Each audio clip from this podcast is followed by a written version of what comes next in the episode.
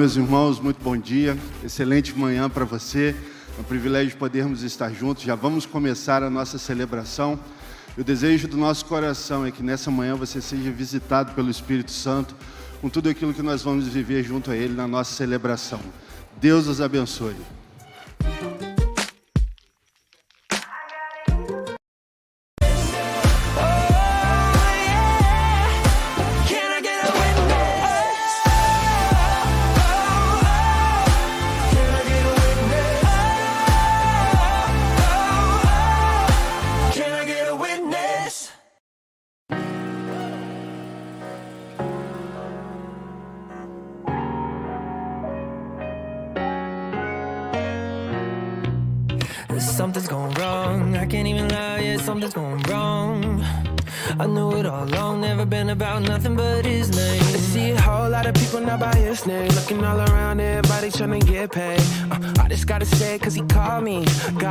she's all she get the glory, yeah. I don't mean to stress nobody out, but I won't stand by and do nothing.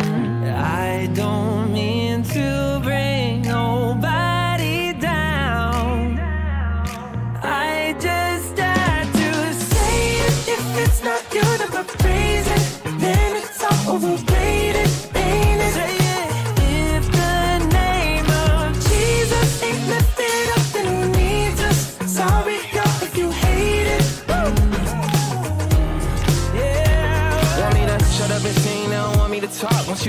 employee, never want you boss. Ay, yeah, I'm really thinking they lost. I'ma say your name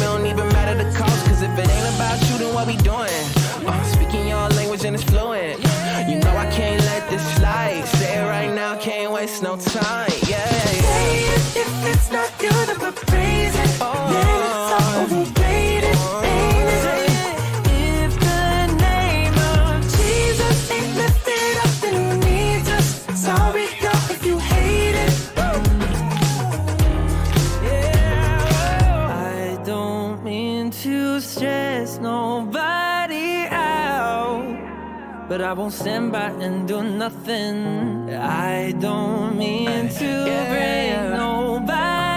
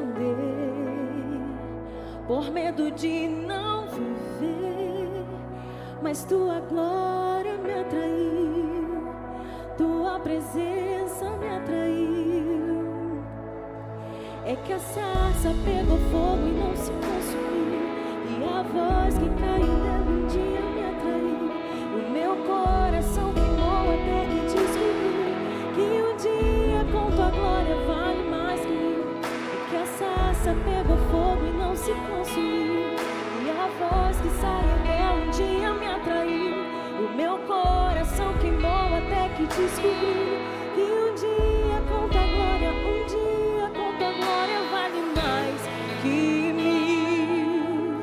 Oh, oh, oh. Quantos são atraídos pela glória do Senhor nessa manhã? Diga isso. Eu poderia estar. Diga ele. Em qualquer outro.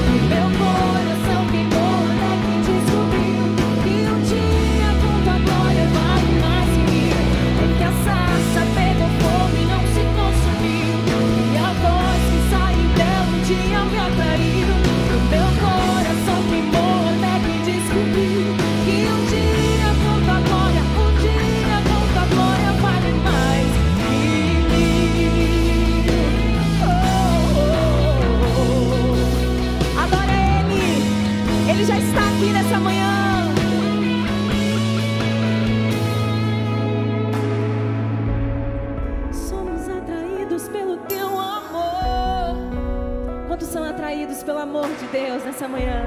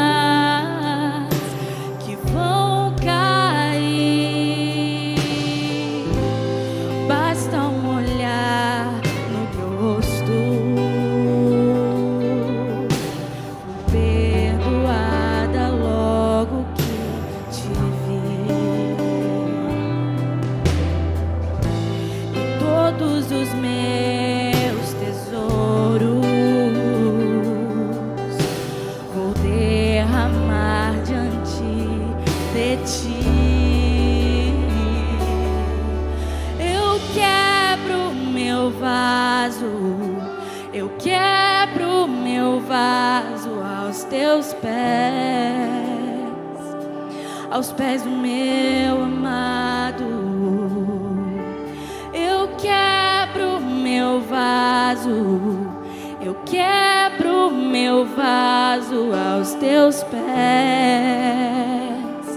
aos pés do meu amado.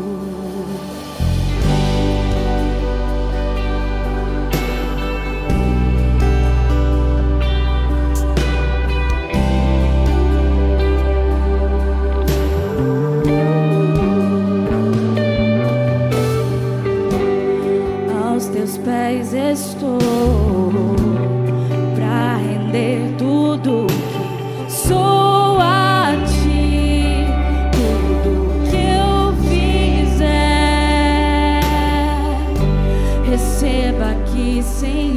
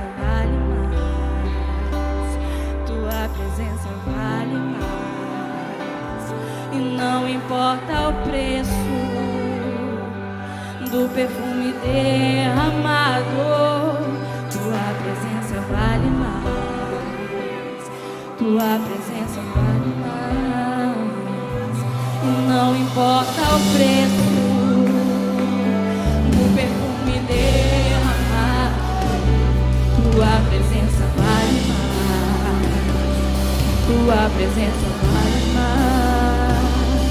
E não importa o preço do perfume dele.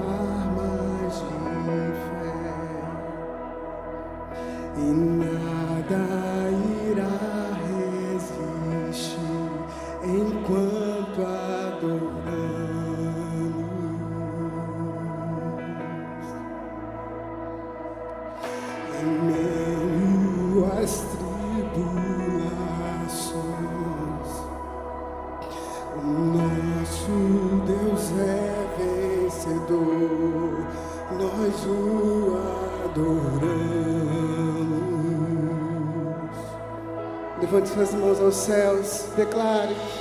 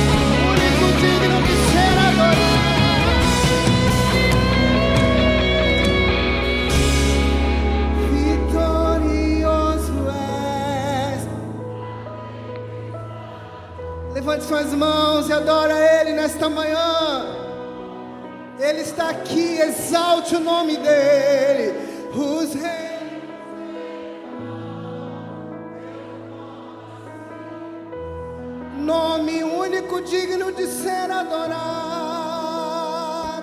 vitorioso,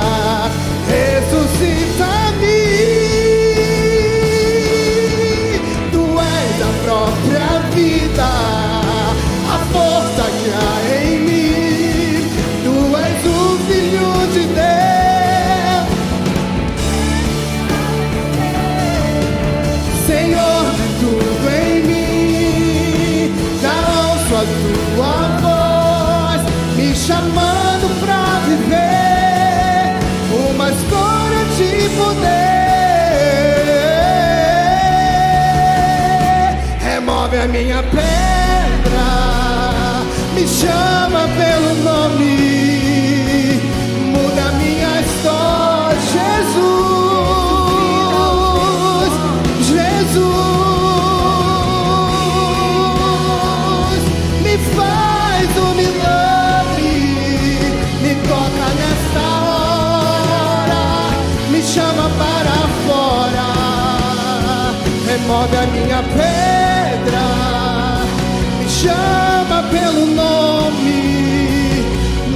minha história, ressuscita os meus sonhos, transforma minha vida, me faz um milagre, me toca nesta hora, me chama, me chama, me chama, remove a minha pele.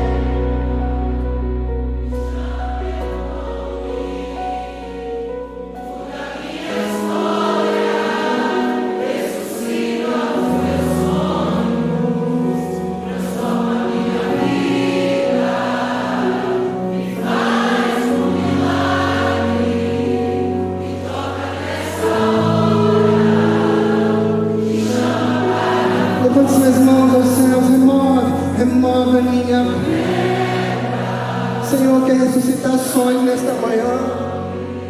O Senhor quer ressuscitar sonhos nesta manhã. O Senhor quer te chamar para fora nesta manhã.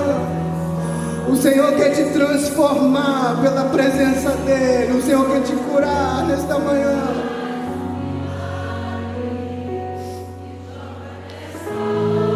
Aumente o volume da sua voz.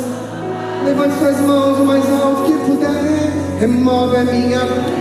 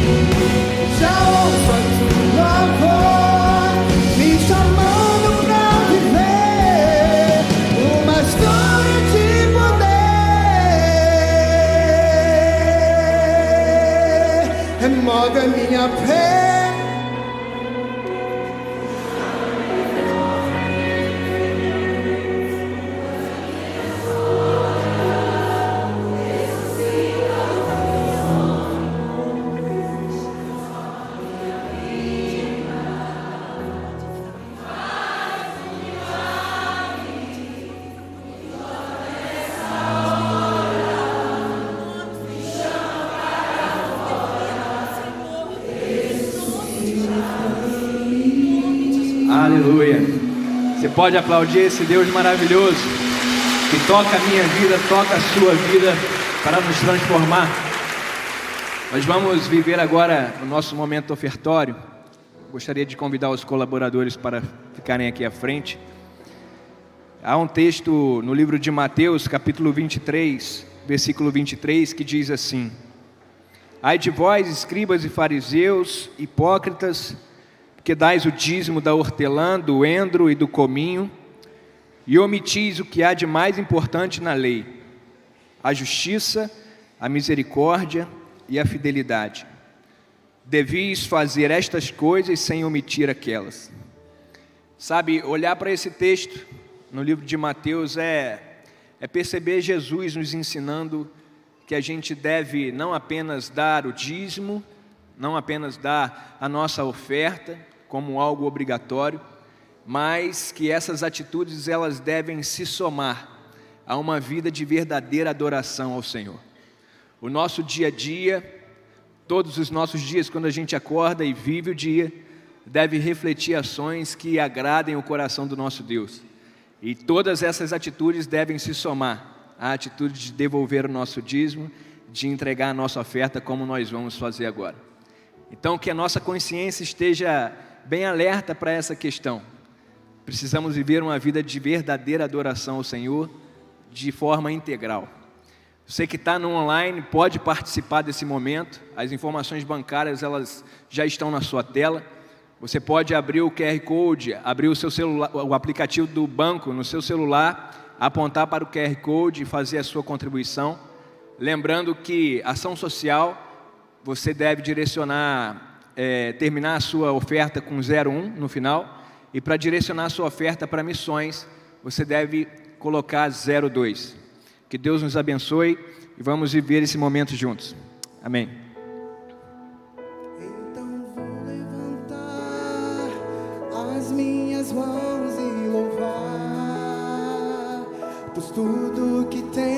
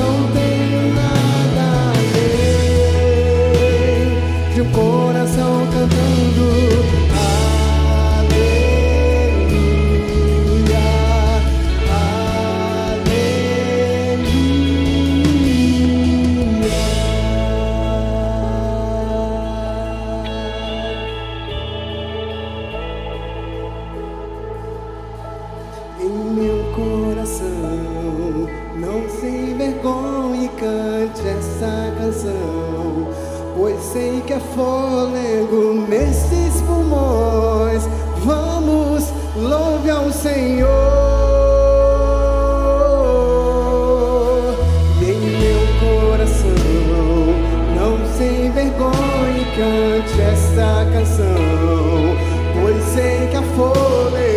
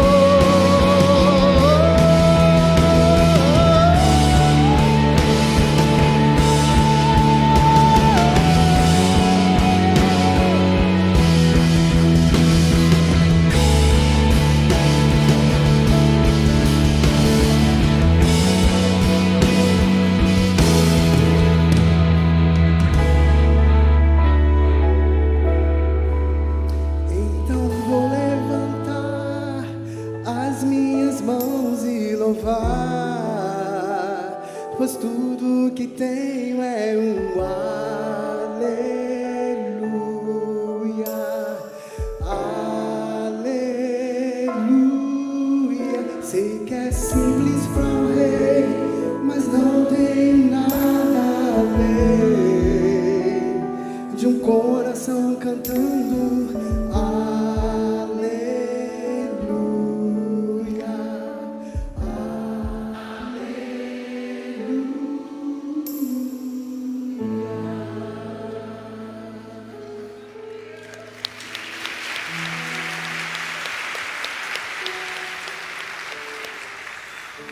Hoje, dia 11 de junho, e nós estamos há quatro dias exatamente de iniciarmos a nossa conferência anual ah, no que diz respeito aos jovens e adolescentes, todas as células envolvidas nisso. E eu queria que nós ficássemos em pé. Na próxima quinta-feira, nós vamos iniciar a conferência Face a Face Movement 2023.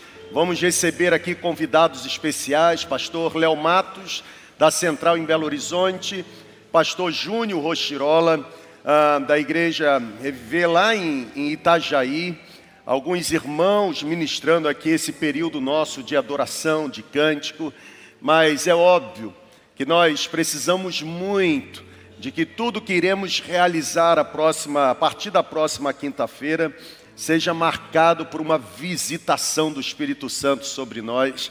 Muitos jovens, muitos adolescentes, mais de dois mil inscritos e, por certo, mais do que vir aqui participar de um mero evento, que eles venham mesmo com o coração aberto a serem tocados pela presença de Deus, a serem transformados pela ministração da palavra. Eu oro mesmo para que a juventude, nessa geração tão corrupta, tão corruptível, tão injusta, uma, uma geração tão imoral, uma geração tão antiética, uma geração em que tem tratado com aquilo que deveríamos rejeitar, tem tratado de forma tão natural, que Deus traga no próximo fim de semana um batismo de integridade, um batismo de entrega, que haja um encontro do sedento com aquele que sacia, que haja um encontro do necessitado com aquele que tem poder para prover, que haja um encontro do perdido com aquele que pode dar sentido para a vida, que haja encontro do pecador com aquele que pode redimir a humanidade da punição de todo o pecado. Será que você pode erguer a sua mão para o alto agora? E será que você pode começar a abrir os seus lábios, dar som à sua voz, consagrando tudo o que vamos realizar a partir da próxima quinta-feira? Que a conferência seja mesmo uma conferência que produza sorriso nos lábios de Jesus, que o Senhor possa trazer cada pessoa que estará participando em paz, desde aqueles que vêm dos lugares mais longínquos, para aqueles que residem da nossa cidade. Nós consagramos, consagramos e santificamos essa conferência para a glória do nome de Jesus. Nós pedimos, Senhor, que tudo que será realizado não apenas seja resultado de um planejamento humano, mas seja a revelação da tua vontade para nós. Ó Deus, aqueles que estarão pegando estrada, entrando em avião, por favor, que o Senhor possa trazê-los em segurança. Que esse lugar, a partir da próxima quinta-feira, muito mais do que está cheio de pessoas, que esteja cheio da manifestação da tua glória. Nós consagramos, ó Deus, cada elemento de programação, nós consagramos, ó Deus, cada palavra que será proferida. Nós imploramos que a tua palavra seja o nosso maior alimento nesses dias. Ela é lâmpada para os nossos pés, ela é luz que ilumina o nosso caminho. A tua palavra é a nossa própria vida, é a tua palavra que nos impede de tomarmos atitudes, ó Deus, erradas. É a tua palavra que nos impede de cairmos no precipício. É a tua palavra que nos faz acertar com a tua soberana vontade. Ó Deus, não deixe que nenhum dos nossos convidados que irão subir aqui nesse palco, que aqueles subam e olhem para as pessoas, sem que antes eles sejam tragados pela tua presença, completamente laçados pela unção do teu Espírito. Nos dê muita manifestação da tua presença, é a nossa oração, e fazemos em nome de Jesus, o nosso Senhor. Amém, amém, amém, amém. Aleluia. Aleluia. Pode se assentar, eu quero desejar a você um bom dia, que a graça de Jesus esteja habitando em seu coração, que esse domingo seja um domingo especial para a sua vida, que a sua permanência conosco no prédio ou por meio da conexão seja também um cenário criado por Deus para que novas experiências espirituais sejam de fato alcançadas por você, que Deus alcance você onde você estiver.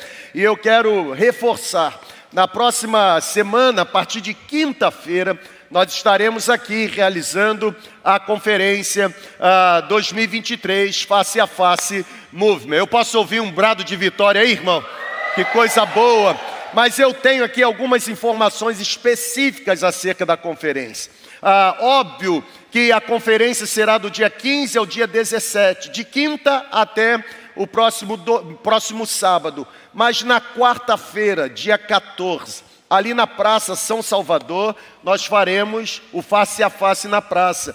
E queremos transformar o face a face na praça, esse especificamente, como sendo uma pré-conferência, não é isso? Então eu quero encorajar você. Na próxima quarta-feira, você que está participando conosco do, ah, da transmissão e fez a sua inscrição, próxima quarta-feira, todo mundo lá na praça, que coisa boa, todas as pessoas poderão entrar, porque nós vamos derrubar os muros da praça e o acesso vai ser livre, não vai ter ninguém tentando ver se você está com, com a pulseirinha no braço. Então, na próxima quarta-feira, a partir das 18 horas e 30 minutos, face a face na praça, uma pré-conferência, e eu tenho certeza que Deus vai utilizar aquele momento para começar a regar o nosso coração com algumas expectativas por aquilo que Ele vai decidir fazer nos próximos dias. Você que fez a sua inscrição, você deve fazer, uh, proceder com check-in, retirar o seu material a partir da próxima terça-feira.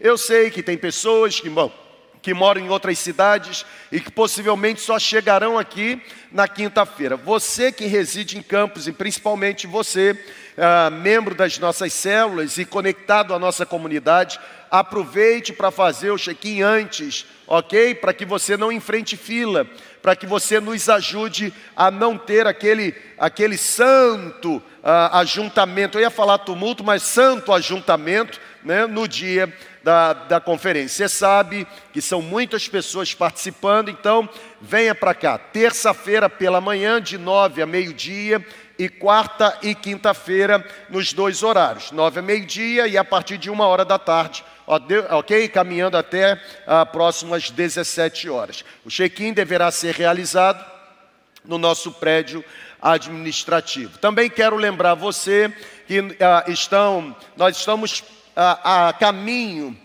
da, da data limite para a inscrição no Avance.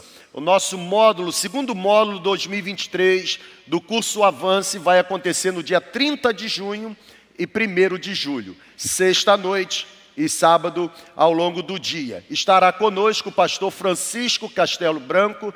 Pastor Francisco é um amigo pessoal, um acadêmico, um cara extraordinário, catedrático, e ele estará falando para nós sobre análise bíblica do Antigo Testamento. Então você que concluiu o seu trilho e tem a habilitação, ok? Está autorizado a participar do avanço, fica aqui uma palavra de encorajamento. Aproveite a oportunidade. No ano da maturidade, saia dessa, desse raso conhecimento que você possui e mergulhe mesmo em águas mais profundas. Esse módulo, análise bíblica do Antigo Testamento, é um módulo introdutório por demais essencial. Nós vamos aprender sobre os livros do Antigo Testamento, datação, autoria, contexto, tema central, palavra-chave, o esboço do livro, em que período aconteceu, contexto histórico, pa, para quem foi destinado cada livro. E, e, então, assim, é muito importante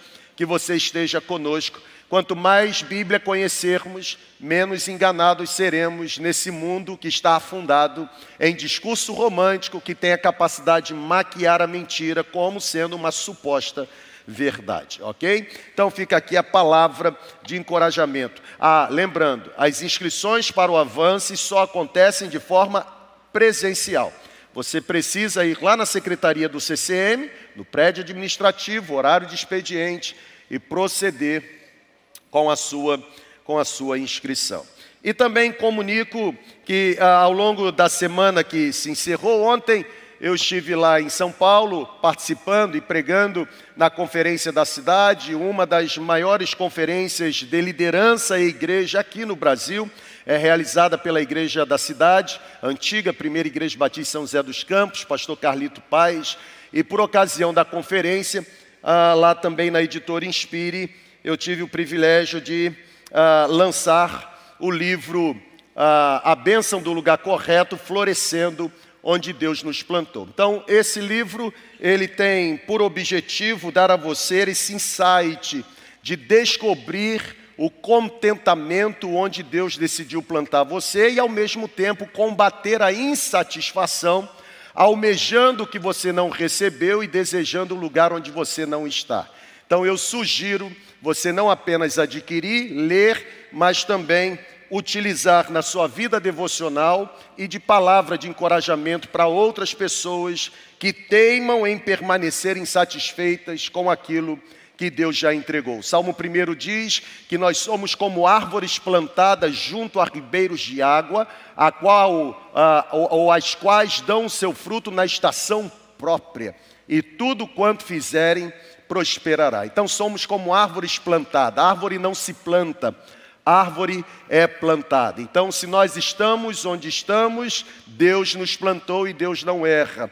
E às vezes a gente fica tão assim porque não vê resultado. A Bíblia diz: ah, o fruto vem na estação, na estação própria. Fruto precoce estraga ou tem bicho, não é verdade? Tem que ter o processo de maturação, de amadurecimento. Então, já está disponível o livro na nossa na nossa livraria. Terminando a celebração, se você desejar, você já pode adquirir. No próximo sábado, após o workshop que será apresentado, os vários workshops que serão apresentados por conta da conferência, das 18 horas até as 19 aproximadamente, eu estarei lá na livraria caso você deseje receber algum tipo de dedicatória. Algumas pessoas assim, ah, e o autógrafo? O autógrafo só dá quem é autor do livro. Como eu não sou autor do livro, o autor do livro é Deus mesmo, é o Espírito Santo, o máximo que eu posso fazer por você é colocar aí uma dedicatória dedicando a você o que de fato Deus entregou para a nossa comunidade por meio desse livro. Amém, gente? Pegue a sua Bíblia, por favor, Neemias capítulo 6. Eu vou ler do versículo 1 ao versículo 15.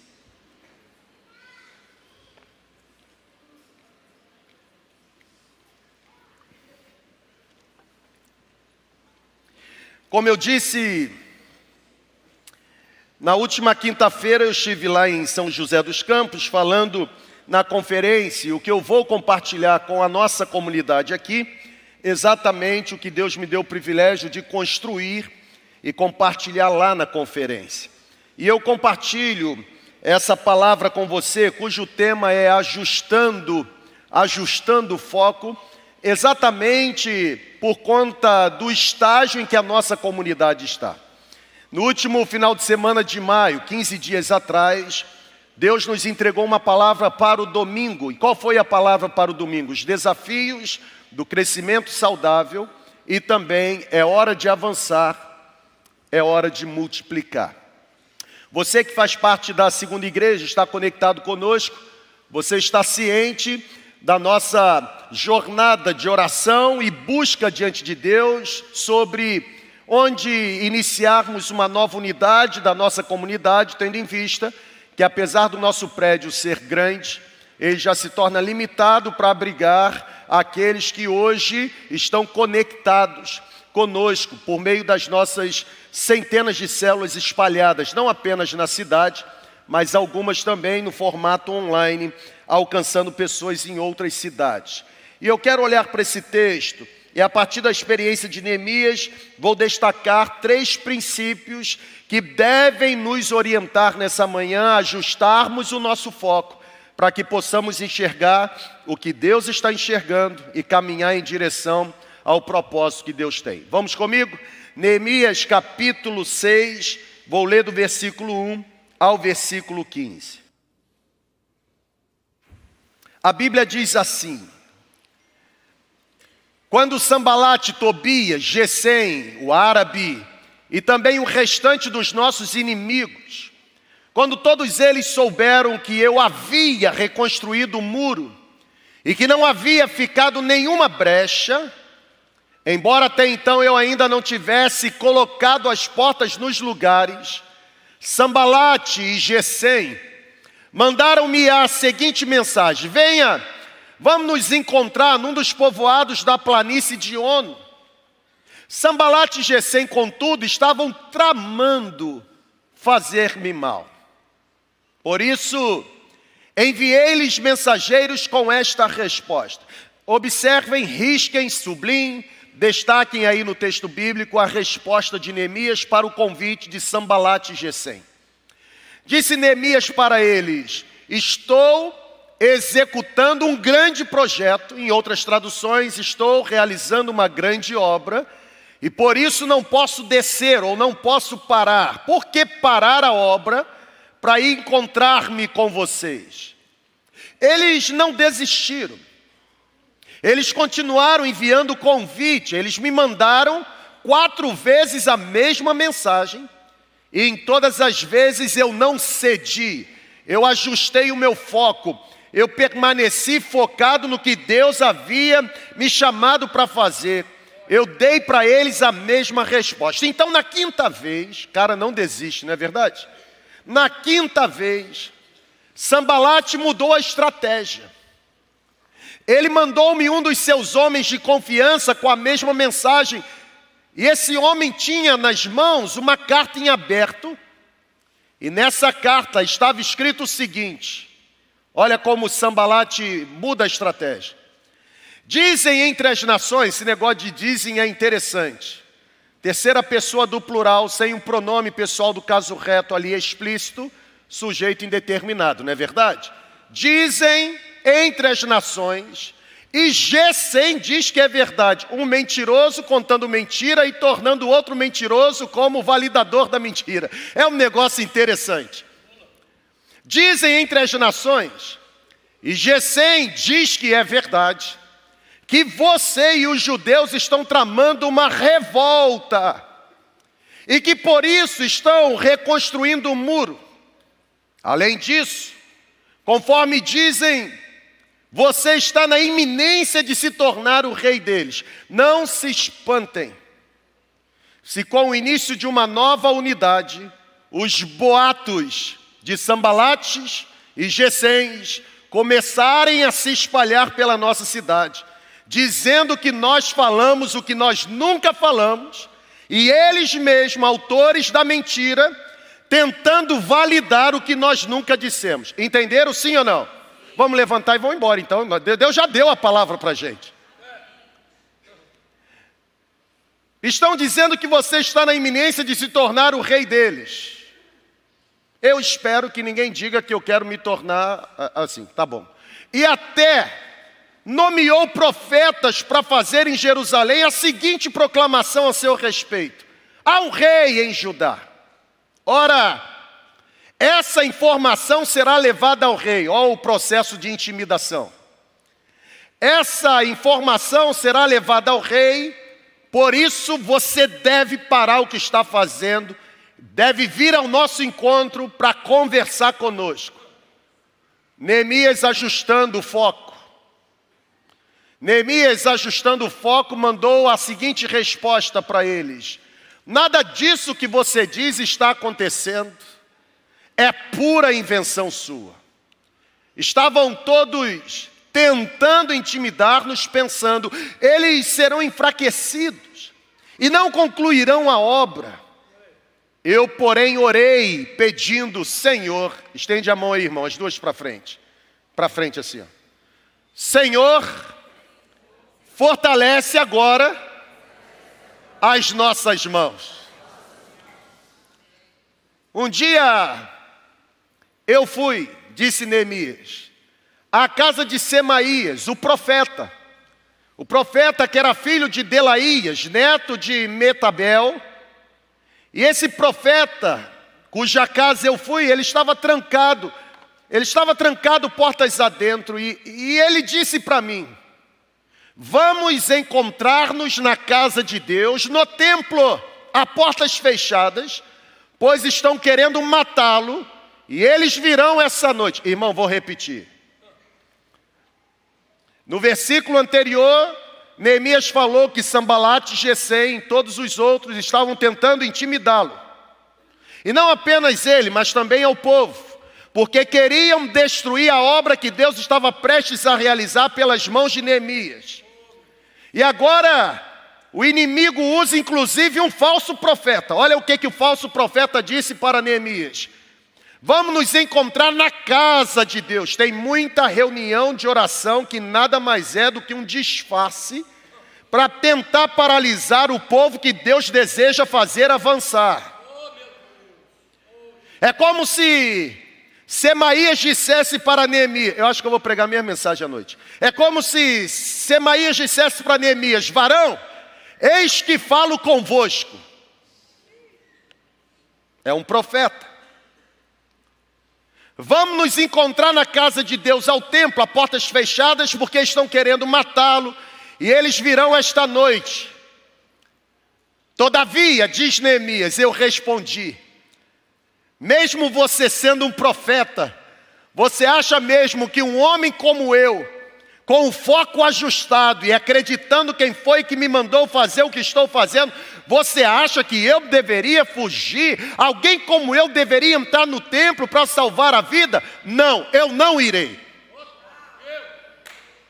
Eu percebi, disse Neemias, que Deus não o tinha enviado.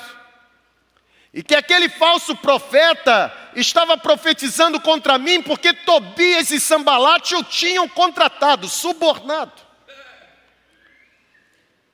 Ele tinha sido pago para me intimidar, a fim de que eu cometesse um pecado agindo daquela maneira. E aí eles poderiam me difamar e me desacreditar. Por isso, em vez de descer e conversar com eles, eu orei. E eu disse para Deus: Senhor, lembra-te do que fizeram Tobias e Sambalate. Lembra-te também da profetisa Noádia e do restante dos profetas que estão tentando me intimidar. Irmão, lutar contra o diabo já é difícil, agora contra profeta. Qual foi o resultado do Neemias com o foco ajustado? O muro ficou pronto no 25 dia de Elu, em 52 dias de construção. Ô irmão, eu vim tão animado para cá nessa manhã. Porque pastorear uma igreja em crescimento, ou pastorear uma igreja para o crescimento, parece ser fácil para um leigo. Mas quem está no dia a dia do ministério, sabe que pastorear uma igreja em crescimento e para o crescimento, embora tenha capa de glamour, pareça ser glamouroso, na verdade é desafiador e solitário. Tem muitas pessoas que não sabem conviver com o sucesso alheio. Tem muita gente que, porque se sente frustrada em não alcançar o resultado que esperava, não consegue, não suporta viver ao lado de pessoas que Deus tem usado neste tempo para fazer com que os propósitos do céu se tornem visíveis nessa terra. Eu penso que Deus está criando uma onda de pessoas receptivas ao Evangelho, e é por isso que nós não queremos apenas um prédio erguido na nossa cidade. É por isso que nós não queremos nos esforçar para construirmos prédios maiores, porque existe uma onda de pessoas receptivas ao Evangelho nós acreditamos que podemos multiplicar para outros locais, para outros CEPs, o que Deus está realizando aqui nesse CEP, porque enquanto houver gente envolvida em manto de escuridão, vivendo nessa cidade, nós não descansaremos com a missão e visão que recebemos de utilizarmos-nos das nossas células para cumprirmos a grande comissão de fazermos discípulos para Jesus. Nós somos focados, nós temos uma visão. Nunca existiu igreja, ou nunca existiram igrejas tão grandes como existem hoje. Parece que hoje as pessoas estão se entregando a Jesus mais do que qualquer em outra época. Parece que a gente hoje está vivendo mesmo aquele, aquele versículo bíblico de Jesus para a mulher samaritana. É chegada a hora, os campos estão prontinhos para serem para serem colhidos. É por isso que eu quero olhar para a história de Neemias. E quero, a partir de Neemias, tentar, juntamente com você, ajustar o foco nessa manhã. Diz a Bíblia que o livro de, ou diz a história que este livro bíblico, o livro de Neemias, foi escrito por volta de 425 an anos antes de Cristo. E é interessante porque quando a gente lê esse livro, a gente percebe que Neemias não apenas possuía uma filosofia de liderança pessoal, mas Neemias vivia intensamente a filosofia de liderança pessoal que ele manifestava aos outros. Neemias, você conhece bem a história, trabalhava para o rei Artaxerxes, rei dos Medos e Persas, e a Bíblia diz que Neemias ocupava uma posição de influência Neemias era um chefe de ordem, Neemias era o copeiro do rei, Neemias participava de uma intimidade do rei. Só que existiu um momento na história de Neemias em que o coração de Neemias não mais ficou na Pérsia. Existiu um momento na história de Neemias em que o coração de Neemias foi arrancado daquele lugar. A Bíblia diz que por causa da destruição da sua cidade, por causa da destruição de Jerusalém, por causa do sofrimento do seu povo, o coração daquele simples copeiro é arrancado da Pérsia e é conduzido por Deus a olhar com compaixão para Jerusalém. Estão aqui comigo, sim ou não? Embora Neemias estivesse fisicamente na Pérsia, o seu coração já estava em outro lugar. A Bíblia diz que Neemias queria retornar à sua cidade. Neemias queria pisar novamente em Jerusalém, embora a sua cidade estivesse ah, debaixo de entulhos. Neemias queria entrar em Jerusalém para cumprir a missão dada por Deus de reconstruir os muros, os muros que haviam sido derrubados pela invasão babilônica. Agora é interessante porque eu tenho percebido nos 20 anos liderando uma comunidade local que quanto mais Deus entrega uma linda visão e um grande desafio, mais também a gente começa a enfrentar grandes oposições. Irmão, não tem essa visão romântica de que viver a visão que Deus entregou é viver de forma pacífica e tranquilizadora. Não tem isso, irmão. Viver com Jesus é viver na adrenalina. Você está aqui comigo mesmo, sim ou não, irmão?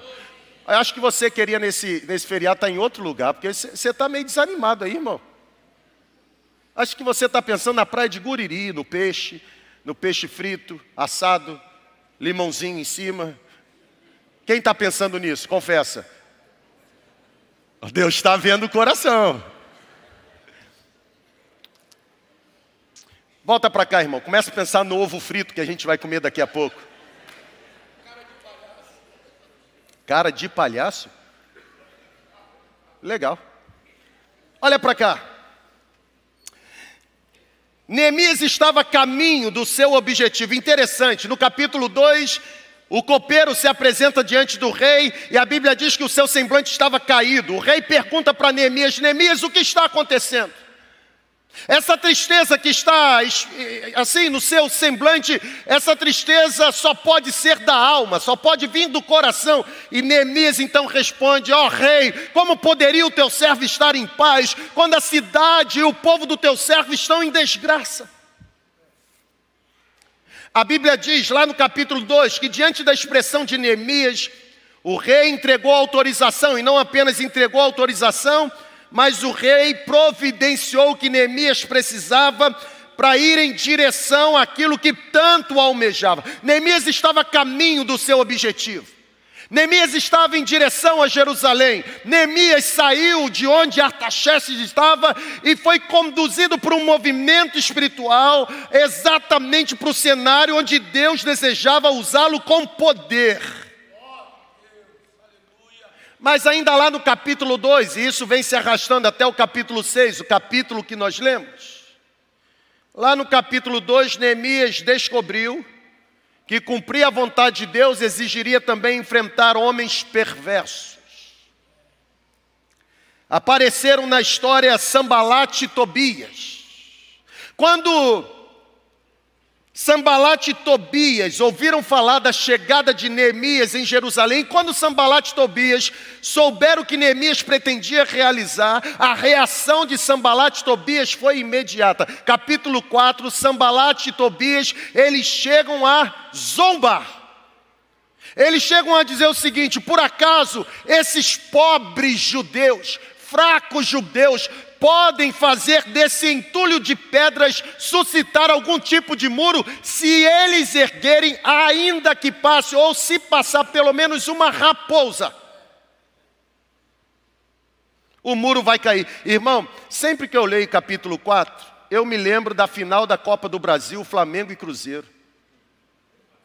Porque naquela época o, tec, o, o goleiro do Flamengo era a muralha. Lembra a muralha?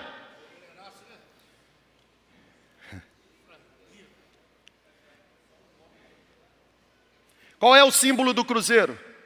Raposa. E o Cruzeiro passou por cima do Flamengo. O que eu recebi de mensagem perversa de crente? Com esse versículo de Neemias 4, basta que uma raposa passe por cima de uma muralha. Ô irmão, agora você entendeu? É lento mesmo, é assim mesmo.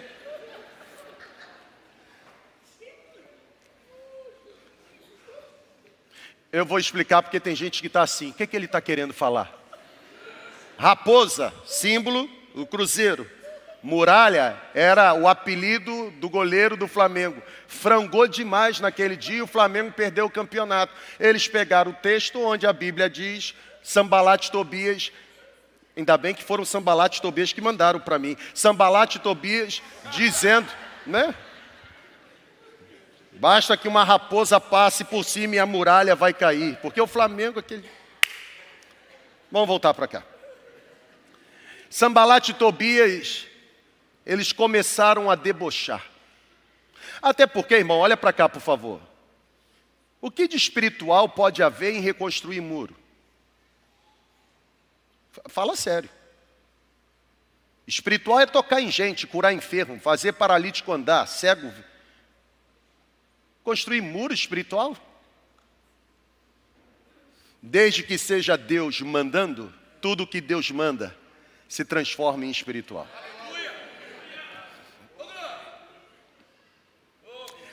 É interessante, porque Sambalat e Tobias começaram a planejar como se opor àquele simples, porém focado, ajustado, motivado copeiro.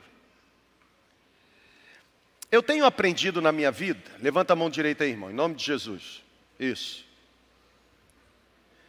Eu tenho aprendido, pode baixar. Eu tenho aprendido na minha vida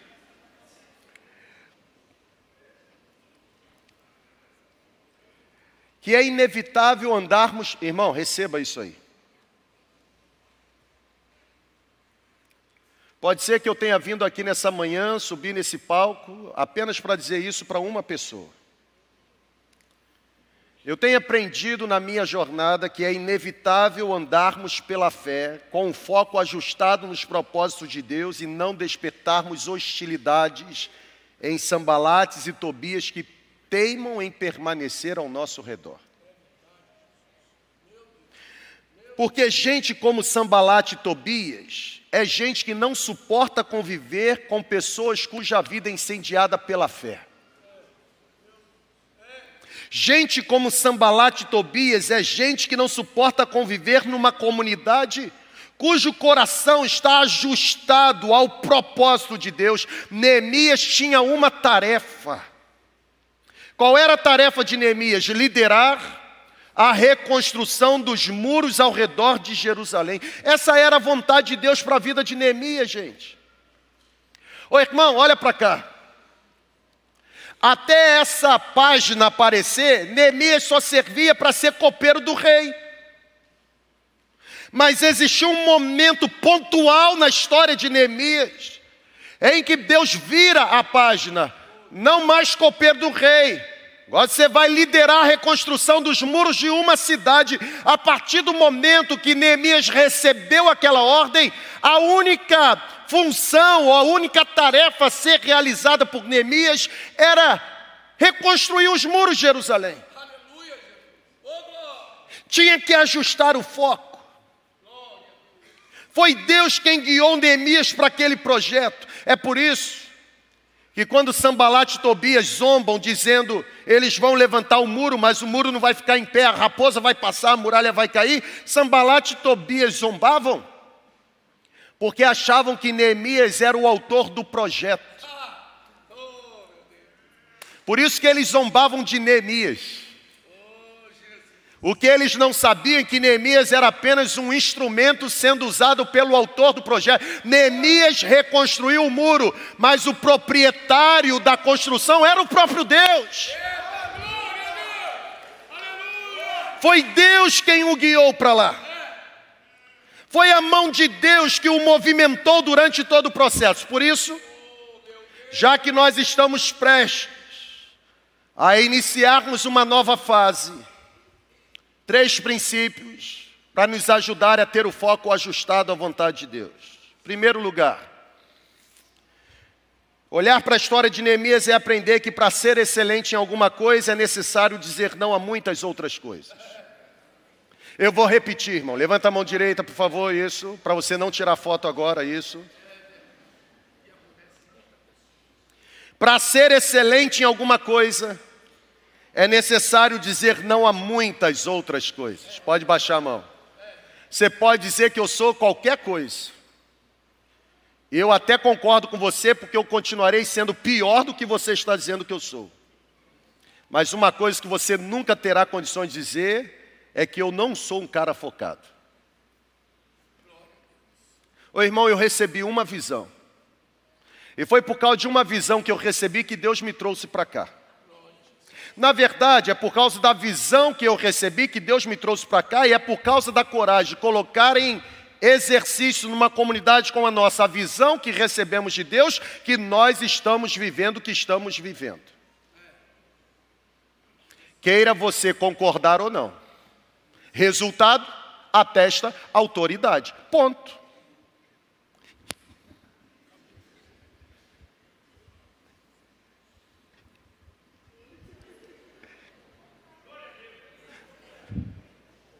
Para ser excelente em uma coisa ou em alguma coisa, tem que ter coragem de dizer não a muitas outras coisas. Olha para cá. Capítulo 6 que nós lemos, versículo 1 ao versículo 15. Houve um convite pessoal para Neemias que a princípio parecia algo inofensivo e inocente. Sambalat e Gesem disseram para Neemias, nós lemos, está aqui no texto. Versículo 2: Sambalat e Gesem mandaram dizer-me: Venha, vamos nos encontrar num povoado da planície de Ono. A princípio, um convite inofensivo, inocente. Sambalat e Gesem convidaram Neemias para se encontrar com eles. Existia por parte de irmão, Existia por parte de Sambalat e Gesem uma falsa preocupação no ar. Agora vai apertar. Eu estou orando porque eu estou muito preocupado com essa próxima fase da igreja. Mentira. É mentira. Fala de novo, irmão, três vezes. Mentira. Fala, mentira. Mentira. Não, só três. Entendeu?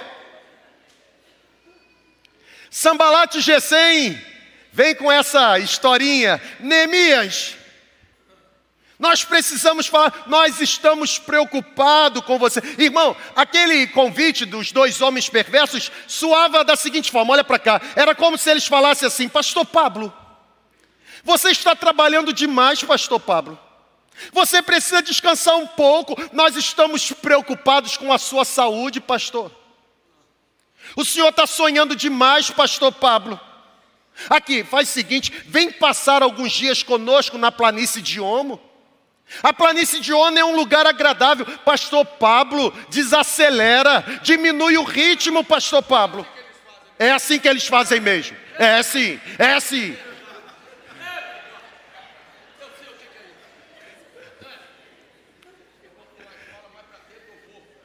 Ô irmão, vou canonizar Jurusei.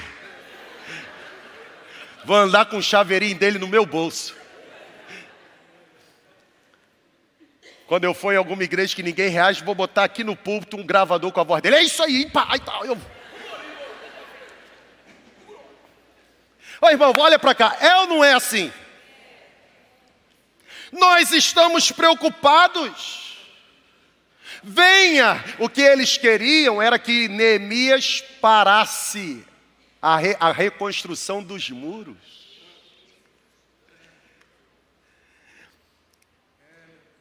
Intimidação disfarçada de preocupação. Agora, como que a gente vence isso? A mão direita, a mão direita. Como que a gente vence isso? Vamos malhar. Ah, tem que ser esquerda, senão vai ficar forte só um braço, né? Olha aqui. A gente só vence, pode baixar. A gente só vence isso com uma palavrinha chamada discernimento. Olha para cá, irmão. Por isso enviei-lhes mensageiro. Olha a resposta de Neemias: Estou empenhado numa grande obra, não posso parar. O foco está ajustado, pessoal. Pessoal, o foco está ajustado, pessoal. Nós vamos ganhar essa cidade para Jesus, pessoal. O foco está ajustado. Tem que ter discernimento, sabe por quê? Porque nem todos os convites que recebemos vêm do trono de Deus, apesar de terem a capa de espirituais. O profeta chamou Neemias, venha se esconder no templo, no templo você estará protegido. Você acha mesmo que um homem como eu é homem de ficar escondido? Nós estamos muito preocupados.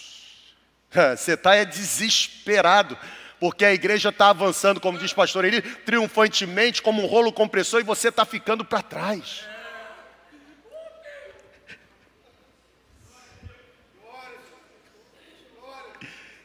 É sério? Neemias, diante do convite ou dos convites que lhe foi feito, diante dos convites que lhe foram feitos, Neemias disse o que, irmão? Não, para ser excelente em alguma coisa tem que ter coragem de dizer não para muitas outras coisas. Meu chamado não é para tomar café agora. Meu chamado não é para comer bolo agora. Meu chamado não é para passar na padaria. Meu chamado agora é para reconstruir muro. Eu estou aqui, ó, estou focado. Neemias percebeu presença de problemas nos convites, mas tinha capa de espiritual, tinha o profeta. O profeta bateu a mão assim, ó, e disse assim: Eis que falo contigo, varão valoroso. Neemias olhou para ele e falou assim: Aí não, varão.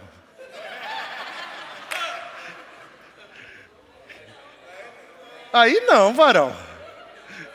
Não, varão. Não, varão. Varão topetudo? Não. Você que não entendeu nada é porque você não acessa Instagram. Eu tô, tô, tô.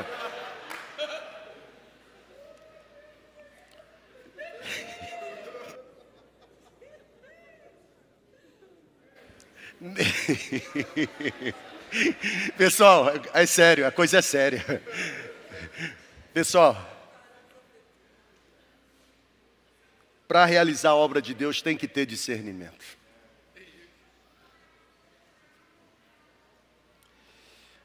O discernimento é uma qualidade que deve acompanhar aqueles que servem a Deus. É o discernimento que nos capacita a ler as entrelinhas. É o discernimento que nos livra de alianças impróprias. É o discernimento que nos livra de reuniões, capa espiritual, mas atitude mundana. É o discernimento que nos faz entender com convicção onde a mão de Deus está agindo, como também é o discernimento que nos faz enxergar quem o diabo está usando. Neemias teve discernimento. Não vou descer. Não tenho tempo para vocês. A minha agenda para vocês está fechada. 2050. Eu estou realizando uma grande obra, meu foco está ajustado. Eu não vou me desviar do propósito que Deus tem para a minha vida.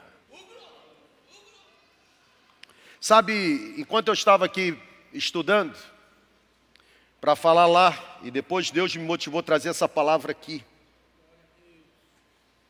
Eu cheguei à conclusão de que mais do que coragem para executarmos o que Deus nos manda fazer, nós precisamos obter discernimento. Sabe por quê? Porque será o discernimento que abrirá os nossos olhos a fim de que não nos desviemos um centímetro que seja do propósito para o qual Deus nos chamou. Tem muitos pastores, muitos líderes e muitas comunidades. Olha para cá, irmão. Tem muitos pastores, muitos líderes, muitas comunidades, por que não dizer? Muitos crentes, muitas pessoas acreditando que fazendo mais farão muito. Quando na verdade, de verdade, fazemos mais fazendo menos. Quem quer ser excelente em algumas coisas tem que dizer não para muitas outras coisas.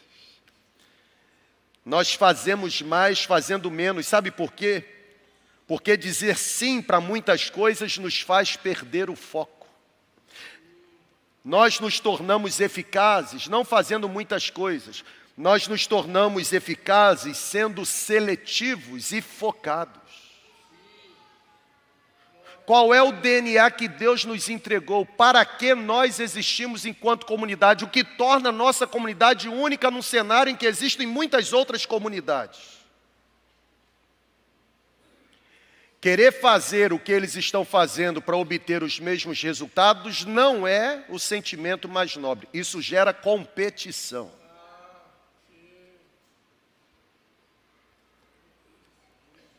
É por isso que nós precisamos ajustar o foco. Irmão, olha para cá. A gente não cresce com os nossos, ou nós não crescemos com os nossos sims. Nós crescemos com os nossos nãos. É por isso que filho que só recebe sim dos pais fica mimado, mal criado.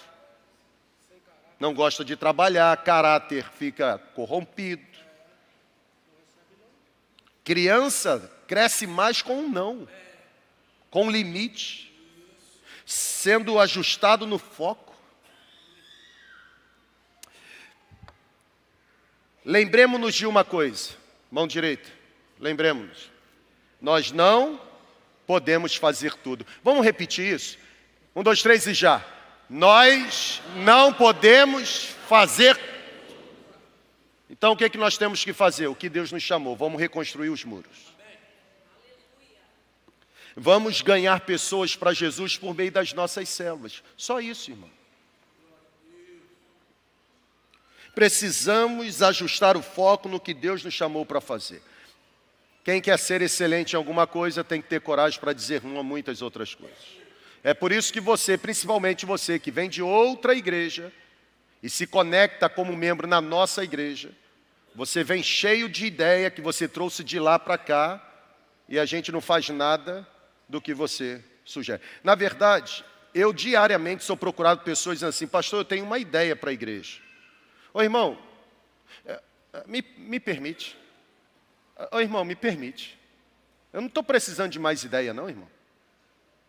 Eu estou precisando de gente que queira arregaçar a manga e fazer o que Deus nos mandou fazer. Chegar para mim aqui, Pastor, eu tive essa ideia. Não, irmão, eu não quero ideia. É, é sério mesmo. Assim, de forma bem pacífica. Bem pacífica. Nós não estamos precisando de mais ideias. Nós, tam- nós estamos precisando de mais trabalhadores no campo. Segundo lugar, Neemias não apenas rejeitou o convite de Sambalat e Gesem, mas segundo o princípio, Neemias foi capaz de manter o foco naquilo que é essencial. Para que parar a obra que eu fui chamado para realizar, gente?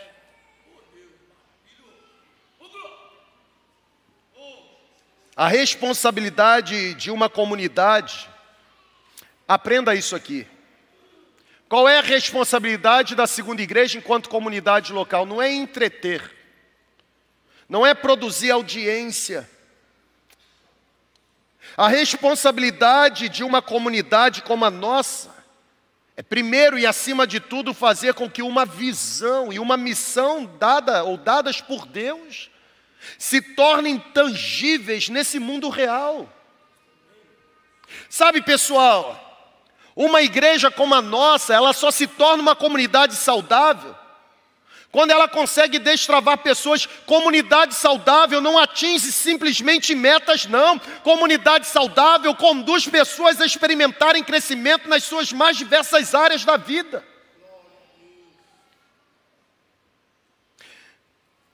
Grandes comunidades como a nossa, de forma saudável, são comunidades capazes de produzir ambientes onde pessoas feridas, desencorajadas, frustradas, desiludidas, inclusive desequilibradas, elas agora encontram um ambiente propício para serem motivadas, equipadas e impulsionadas a realizarem coisas em Deus que jamais imaginavam alcançar.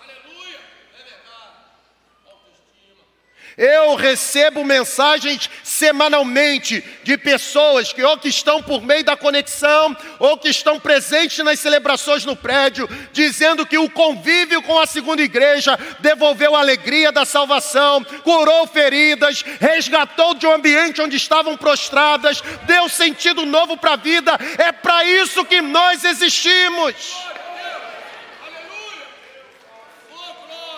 Ô irmão, se é para aplaudir, é para aplaudir, não é verdade?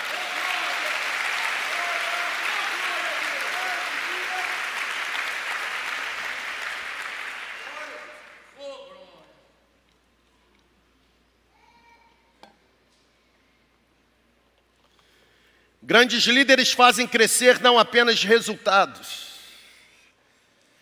mas principalmente pessoas. Se você está se tornando um profissional melhor no seu ambiente de trabalho, nós estamos cumprindo bem o objetivo. Se você está se tornando um patrão melhor, mais humano, nós estamos cumprindo o nosso objetivo. Se você está se tornando uma pessoa melhor, se tornando compassivo e generoso com aqueles que nada têm, nós estamos cumprindo o nosso objetivo. Porque o nosso objetivo não é encher prédio. Nosso objetivo é fazer com que pessoas encontrem o caminho do céu.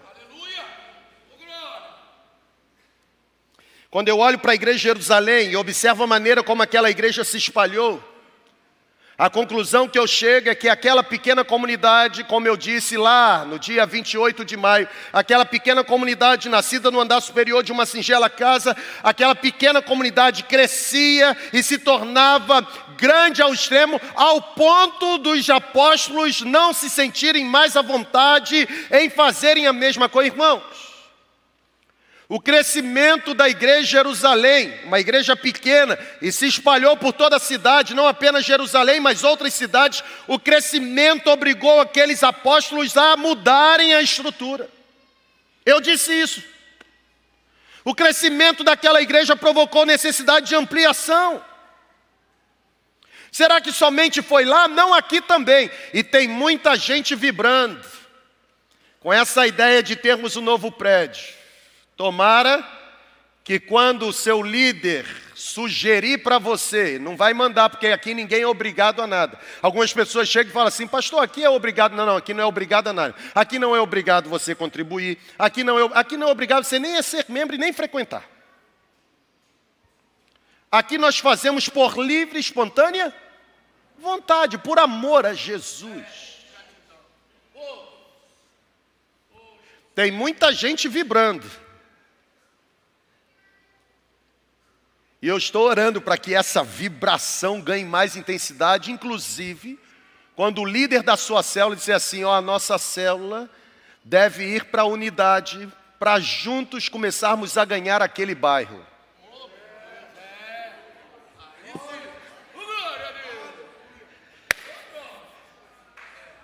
Porque essa oração do falso Isaías dizendo, eis-me aqui, envia ele ali, isso não serve aqui.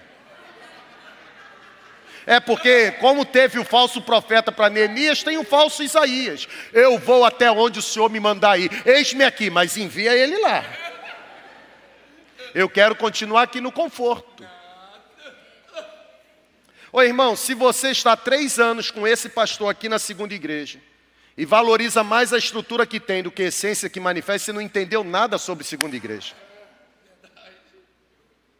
Porque nós não somos a estrutura que possu... nós somos maiores do que a estrutura. Tanto somos maiores que a estrutura nesse tempo se tornou limitada.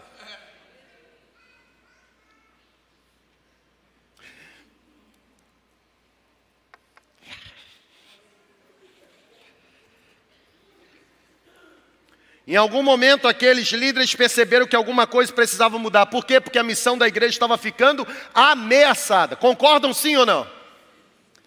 A nossa missão está ficando ameaçada. Nós estamos nos tornando os maiores limitadores do crescimento da nossa comunidade. Hum. Você voltará aqui para a segunda celebração 19h30. 19h30. Chega 19h40. Ô irmão, foi o tempo que você escolhia chegar em determinado momento da celebração e se sentava confortavelmente. Ah, eu não gosto do período do louvor? Depois de meia hora eu chego. Chega meia hora, você vai ficar do lado de fora. Que vai estar lotado aqui. E não adianta vir com carteirinha e dizer assim, sou mesmo 30 anos, esse lugar é meu. Na verdade, eu comprei essa cadeira. Aqui, irmão. Vou orientar. Quando alguma pessoa carnal, porque só faz isso quem é carnal. Ô irmão, é o Adonias Júnior, pastor, orientando. Quando alguém chegar para você aqui, catucar o seu ombro, tem que ilustrar. Catucou o ombro, você olhou, e a pessoa disse para você assim: esse lugar aí é meu. Você educadamente, educadamente, você vai se levantar, olhar para ela e dizer assim: por favor, só um momento. Ela vai se afastar para você sair. Antes de você sair, você se abaixa. Seu nome não está aqui volta e se assente de novo.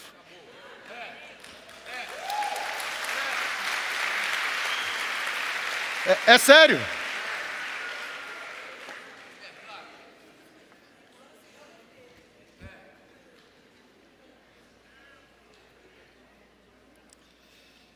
A coisa mais importante precisa continuar sendo a coisa mais. E o que é mais importante para nós? Estrutura ou gente? gente. Por isso a gente precisa manter o foco naquilo que é essencial. Vou terminar. Terceiro princípio. Quando eu olho para Neemias, Neemias não apenas foi excelente porque teve coragem de dizer não a algumas coisas ou a muitas coisas, como por exemplo os convites. Neemias foi excelente porque conseguiu manter o foco no que era essencial, mas terceiro, Terceiro, terceiro,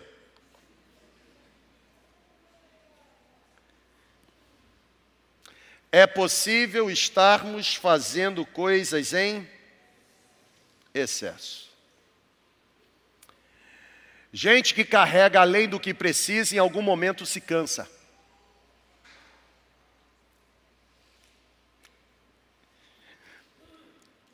É natural, enquanto comunidade que somos e a relevância que temos, tentarmos provar que somos capazes sobre todas as coisas, mas não somos.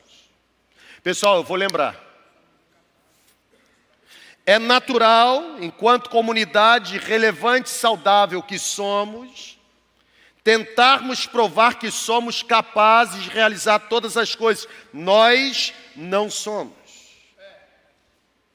Nós nunca conseguiremos ser o tipo de igreja para todo tipo de gente. E isso é bom, porque significa dizer que o reino de Deus é muito maior do que a segunda igreja. A segunda igreja faz parte do reino, mas não limita o reino. Consegue compreender? Logo, é necessário existirem outras igrejas com visões diferentes da nossa. E essas visões diferentes não são melhores nem piores, são apenas diferentes. Logo, nós não temos que criticar o que acontece lá, e ninguém tem autorização para criticar o que acontece aqui. Porque existem tipos de cardumes que não irão morder a isca que estamos jogando, mas irão se deliciar com a isca que a outra igreja está jogando. O nosso chamado não é para ter o mesmo tipo de isca, o nosso chamado é para ganhar todo tipo de cardume.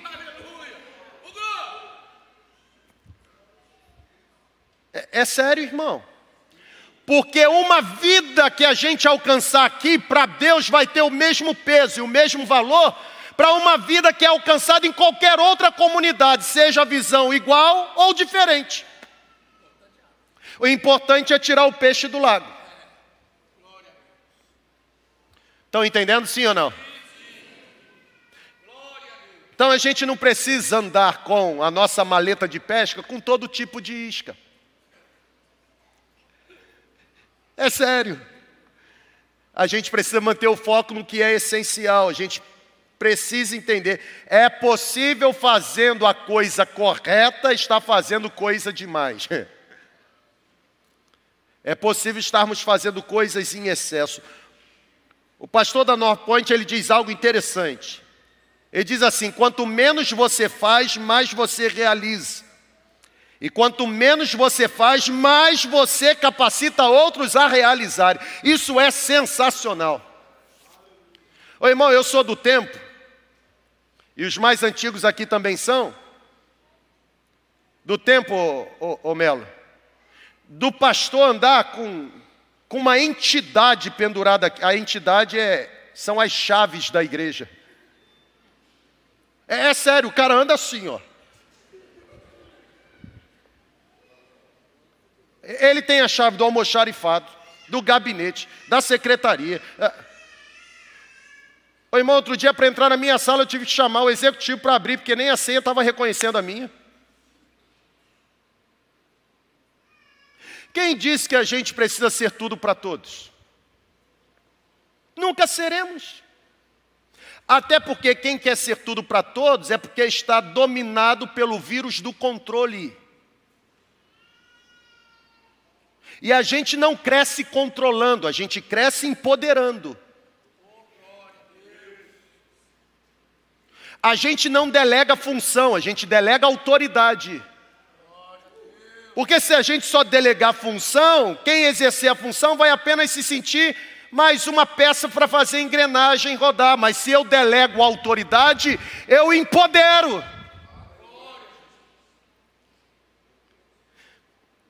A Bíblia diz que a obra de Deus traz paz, não causa dor, não causa dano. Paulo, quando escreveu para o seu filho na fé Timóteo, o jovem pastor da igreja de Éfeso, Paulo disse: aquele que almeja o ministério, excelente obra almeja. Por que será que a gente se sente tão cansado? Pode ser que a gente esteja fazendo coisas em excesso.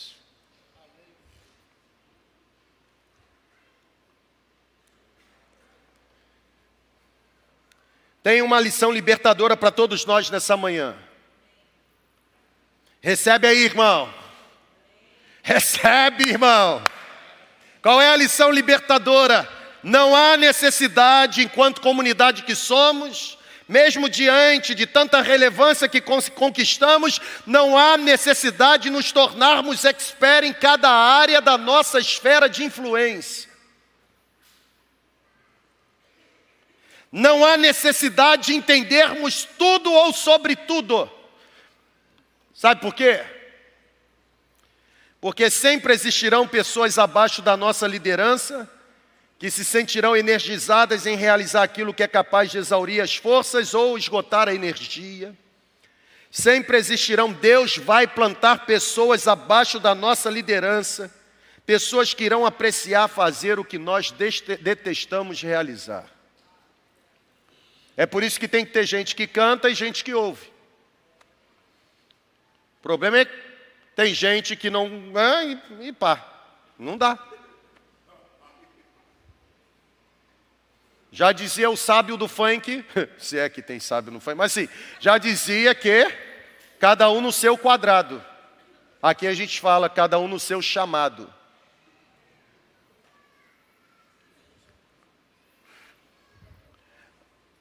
Ô irmão, me permite, não está aqui no sermão não, mas falei de chamado. Hoje de manhã eu acordei com um monte de mensagens, segundo domingo, dia do pastor tal. Ô, irmão, de- deixa eu tentar ajudar você a ser curado aí de uma vaidade disfarçada de humildade. Porque tem um monte de pastores dizendo assim: ah, eu fui chamado, eu não queria, Deus me escolheu. Não, irmão, você queria, tanto queria que você está fazendo o que você está fazendo. Deus te chamou, mas você decidiu aceitar o chamado. Então para com esse negócio assim, não, eu estava lá fazendo alguma coisa e eu não queria ser, e Deus me não, não, Deus te convidou e você aceitou. É sério. Porque se você não aceitasse, você continuaria lá. Chamada a gente recebe, e a resposta que a gente dá, ou a gente obedece ou a gente rejeita. Ou a gente aceita ou a gente rejeita. Beleza? Volta para cá. Chamado, alguns podem considerar a vocação divina, mas a resposta é humana. Você que dá a resposta. Quer aceitar o convite? Não é assim? Quer entregar a vida a Jesus? Não, eu estava lá e. Não, irmão. Você decidiu entregar a sua vida a Jesus. Como você decidiu permanecer no lamaçal do pecado e continuar caminhando para o inferno, onde vai haver diabo, demônio, fogo, ranger de dente, perturbação. Alguém quer Jesus aqui nessa manhã?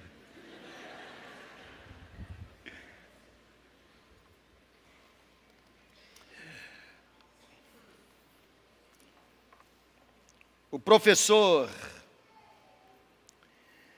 em uma das suas aulas para os seminaristas, ele afirmou o seguinte: se existe algo que me manteve nos trilhos todos esses anos, esse algo foi me amarrar ao princípio do foco.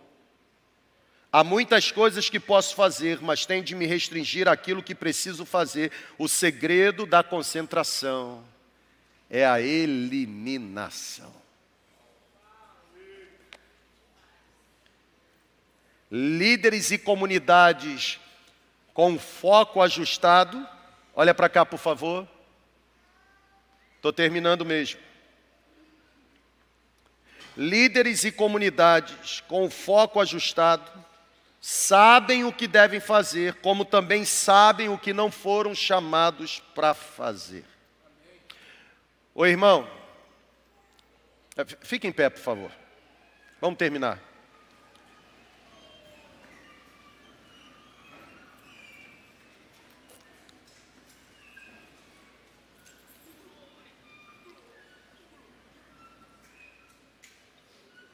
Ô irmão, eu subo aqui todo domingo pela manhã com muito temor. Pastor Geraldo Jeremias esteve aqui semana passada e ele disse isso para vocês. Ô irmão, não é padrão ter uma multidão dessa num domingo de manhã dentro de um prédio, ainda mais no meio de um feriado prolongado.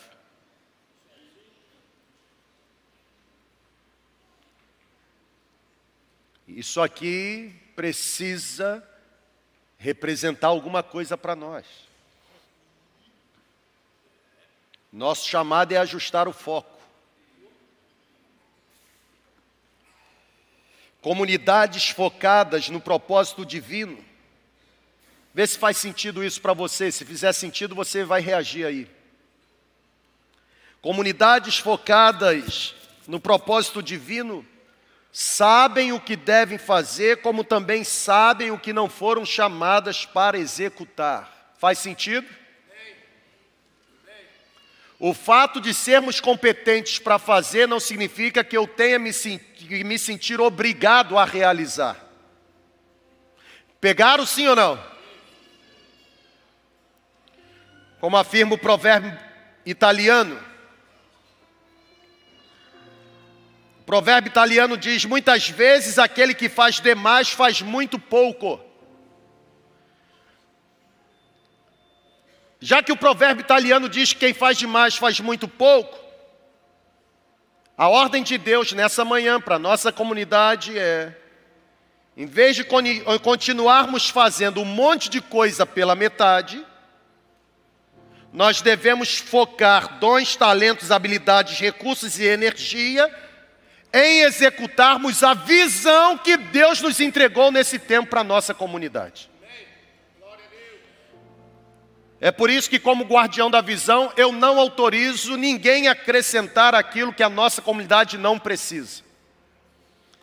Pode ser bom, legal, pode estar sendo sucesso em outras comunidades, mas nós não precisamos acrescentar carga que não fomos chamados para levar. Ou seja, ajustar o foco é ter coragem de eliminar o que compete com a visão que Deus nos entregou. O fato de sermos capazes de fazer não significa que devemos fazer. Por quê? Porque uma liderança ou uma comunidade que não se mantém focada no que Deus chamou para fazer, é uma comunidade, uma liderança que acredita que qualquer coisa serve. E no final perceberá que nada funcionou. Nós temos uma visão. Nós só temos uma visão. Nós dormimos e acordamos com essa visão e vivemos intensamente para o cumprimento da única visão. Qual é a visão da nossa comunidade? Utilizarmos-nos das nossas células para alcançar pessoas, a fim de que essas pessoas, a partir de um processo de lapidação, sejam transformadas em discípulos de Jesus, odiando o pecado, rejeitando as ofertas do mundo e sendo cheias do poder do Espírito Santo. Essa é a visão que nós recebemos. Que Deus nos dê graça e que nessa manhã eu e você saiamos daqui passando por um processo de calibragem, que o nosso foco, pelo Espírito Santo, seja ajustado, para que possamos enxergar o que Deus deseja realizar por meio da nossa comunidade. Deus abençoe a sua vida.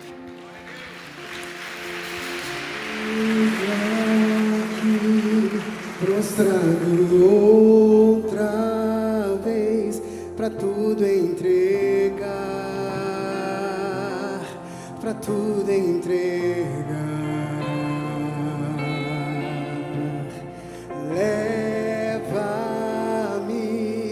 perto de ti, Senhor, anseio por ti,